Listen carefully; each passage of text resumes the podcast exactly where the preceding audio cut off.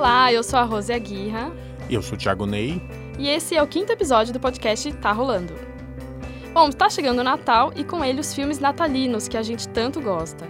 Está disponível na Netflix a animação Klaus, escrita e dirigida pelo espanhol Sérgio Pablos, que também é o responsável pelo meu malvado favorito. Esse é o primeiro longa de animação em 2D original da Netflix. Filme conta uma outra versão da origem do Papai Noel. A história começa com o personagem Jasper, o pior estudante dos Correios, indo trabalhar em uma ilha gelada no norte, lá no Ártico, onde as pessoas da cidade só sabem brigar e mal se falam. Antes de desistir e voltar para casa, o jovem carteiro conhece Klaus, que é um carpinteiro meio misterioso, fechadão, que vive sozinho em uma casa cheia de brinquedos feitos à mão. Esse é o início da trama, que é bem divertida, leve, faz piadinhas com a tradicional lenda do Papai Noel, como por exemplo alguns elementos como renas que voam, Papai Noel que desce pela chaminé, enfim.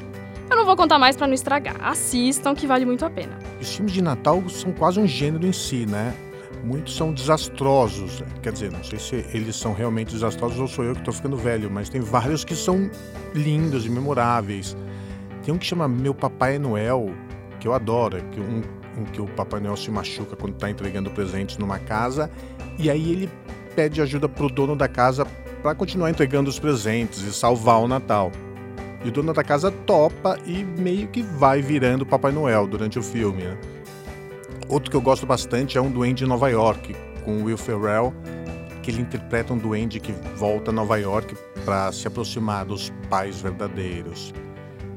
Tem também um dos filmes mais otimistas da história do cinema, que é A Felicidade Não Se Compra, do Frank Capra, que não é exatamente um filme natalino, mas é ambientado na época do Natal e é bem bonito. É um filme que melhora o humor de qualquer um. E tem um também que não é tanto para crianças, mas também é ótimo, que é Papai Noel às Avessas, em que o Billy Bob Thornton interpreta um cara que ganha uma grana como Papai Noel em shoppings e tal. Mas o cara é um beberrão, xinga todo mundo, só faz besteira, é bem engraçado. Mas eu tô agora eu também quero ver o Klaus. Pois é, o Klaus foi inscrito pra, pela Netflix para o Oscar de 2020 na categoria Melhor Animação e tem uns fortes concorrentes da Disney, como Toy Story 4, Frozen 2. Aqui no Brasil, o filme tá com dublagem feita por grandes nomes, como o Rodrigo Santoro, a Fernanda Vasconcelos e o Daniel Boaventura, nos papéis principais. Então essa aí é uma boa dica de filme para ver em família nessa época de Natal, né? E Thiago, tem algum outro filme também que você que fala sobre família é bem legal, não é? Putz, tem uma história de um casamento que acabou de chegar à Netflix. Que, na verdade, é um filme que eu achava que tinha tudo para dar certo e que deu mesmo certo.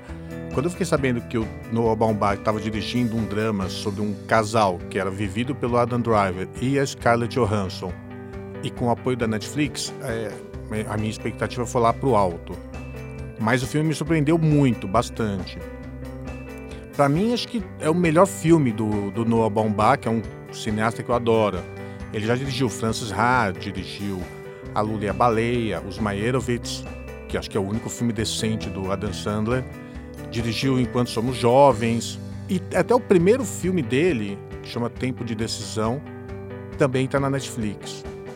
E, bem, História de um Casamento é dos filmes mais brilhantes sobre casamento que eu já vi. O Adam Driver e a Scarlett Johansson são um casal, moram em Nova York e trabalham juntos numa companhia de teatro. E eles têm um filho de uns 7, 8 anos. E a gente percebe que eles formam um, um casal que meio que combina, eles têm ambições parecidas, trabalham com teatro, mas o casamento se desgastou muito por culpa dele, que se colocava como centro da relação, que não ouvia ou não enxergava o que a mulher desejava mas também um pouco pela falta de iniciativa dela. É, então a gente vai acompanhando o processo de separação, desde uma consulta que eles fazem a um psicólogo até a disputa judicial, que é bem feia, envolvendo advogados, corte, enfim. E a gente, eles vão se relembrando como era a vida deles como casal. Eu vi muita, vi e li muita coisa que já escreveram e falaram sobre esse filme, muita coisa legal. Inclusive, na terça-feira, o João Pereira Coutinho, que é um português que tem uma coluna na, no caderno ilustrado da Folha, ele escreveu a coluna dele sobre esse filme. E um, a coluna é bem legal e tem um trecho especial em que ele escreve sobre por que continuamos acreditando no amor, no relacionamento, se sabemos que isso provavelmente vai nos trazer uma dor enorme né, na, na, na separação. E aí ele escreve: A pessoa que amamos pode ser o nosso calcanhar de Aquiles, mas é precisamente esse calcanhar que tornava Aquiles humano. E nós precisamos dessa humanidade, até precisamos do inferno que ela contém para nos sentirmos vivos.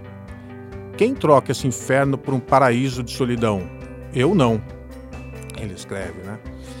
E você viu o filme, né? É, teve uma, uma discussão com os advogados que é terrível, feia pra caramba. Só aquilo faz qualquer um desistir de tentar um casamento, né? É. Não, sim, com certeza. Assim, olhando por esse lado, dá até um desânimo, né? É um filme que mostra como o divórcio pode ser cruel, assim, nesse momento tão delicado que eles estão passando, que eles estão compartilhando memórias, a história deles, mas também compartilhando a tristeza do fim da relação. Mesmo assim, mostra que existe afeto, que existe amor, como, como eles falam, né? Como a, a personagem da Scarlett fala no filme, mesmo que não faça mais sentido estar junto. Achei muito lindo. Achei, inclusive, muito bem, bem sacado a parte do roteiro, de começar o filme como uma carta, né? Que eles vão dizendo um pro outro o que, que eles gostam um do outro. E isso depois é retomado, enfim. Achei muito lindo, muito lindo. Super, é muito legal. E também um dos momentos mais fortes do filme é quando a Nicole, que é a personagem da Scarlett Johansson, vai ao escritório da advogada, da advogada dela para preparar o que ela vai falar no tribunal.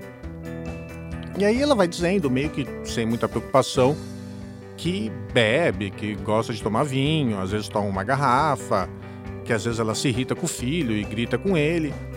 E aí a advogada, que é interpretada pela Laura Dern, interrompe na hora. E ela começa um monólogo bem poderoso, em que ela diz que a Nicole não pode dizer essas coisas no tribunal. É, que ela, a advogada, até entende isso, entende essas, essas situações.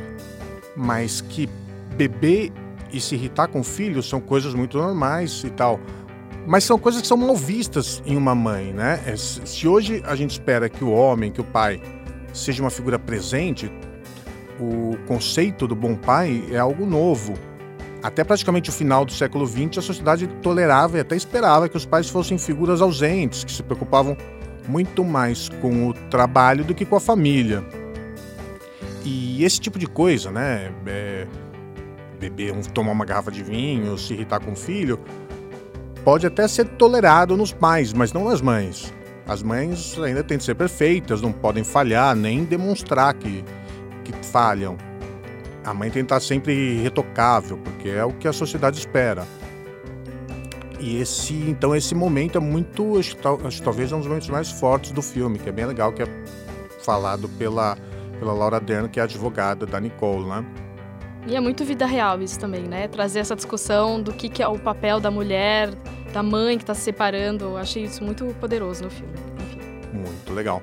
E eu também, eu, depois que eu assisti esse filme, eu me lembrei de outro que também retrata um casamento em pedaços, que chama Namorados para Sempre. Que é, acho que um dos casos mais equivocados de adaptação de título de filme para o mercado brasileiro. O título original dele, americano, é Blue Valentine faz uma brincadeira com o namorado e Blue, né, uma coisa mais triste e tal. E quem vê o título brasileiro, Namorados para Sempre, pensa que é um filme leve, uma comédia romântica com um final feliz.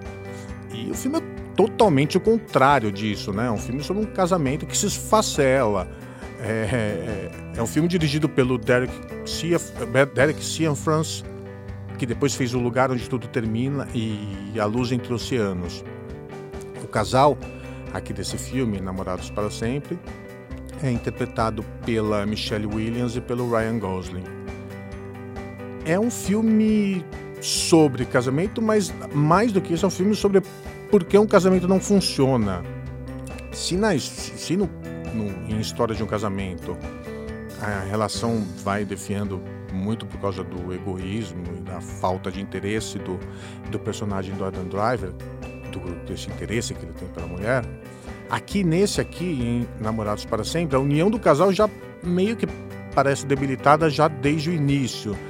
Eles se casam muito jovens, não têm muita experiência em outras relações, vivem numa cidade pequena, não tem grandes perspectivas profissionais, nem ter uma vida muito confortável. E ele, principalmente, né, o personagem do Ryan Gosling, é um cara é, sem muitos estudos e que aos poucos vai ficando cada vez mais desesperançoso, amargo, começa a beber bastante. E ela ah, vai ficando cada vez mais ressentida com a vida que ela, que ela acabou tendo, com, com o que ela deixou de fazer, com os sonhos que ficaram para trás, né? E, enfim, é, ela vê no cara o motivo pela qual a vida dela virou o que virou, né? Esse tédio cinzento interminável. Mas o filme é muito legal, ele mostra bem como, é, como a relação vai ruindo, como a, a falta de perspectiva e a falta de admiração pelo outro vão minando uma relação.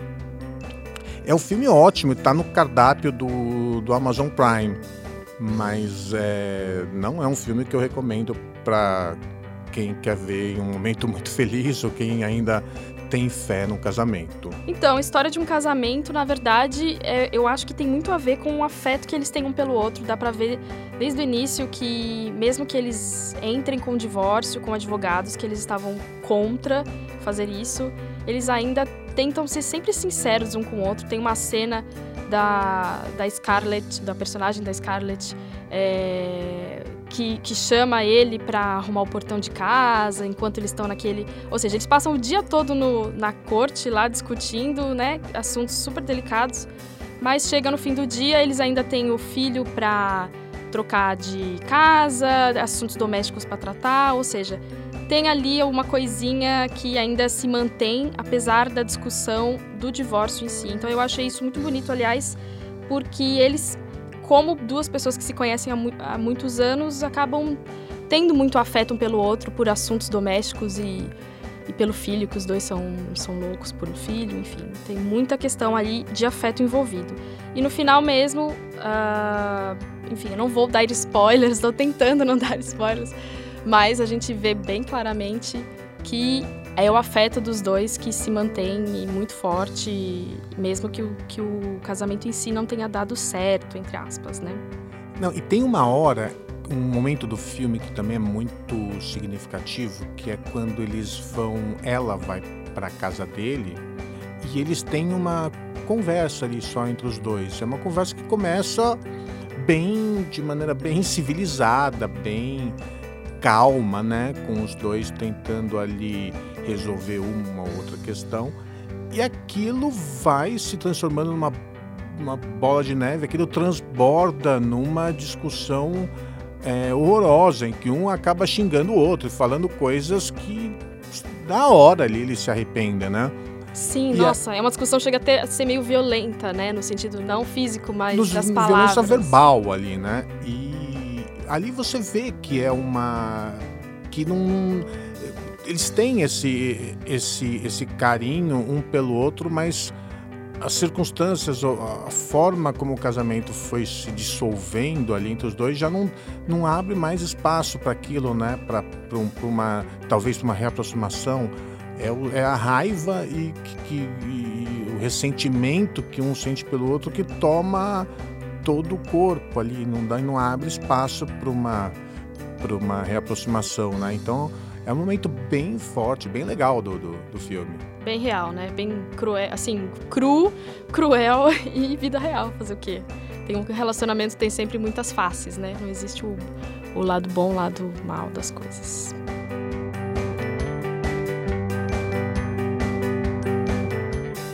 Bem, muito bem. Bom, temos muitas dicas aí de cinema para você ver no conforto do celular Está no Amazon Prime, como você disse, e também na Netflix. Nossas dicas estão todas disponíveis.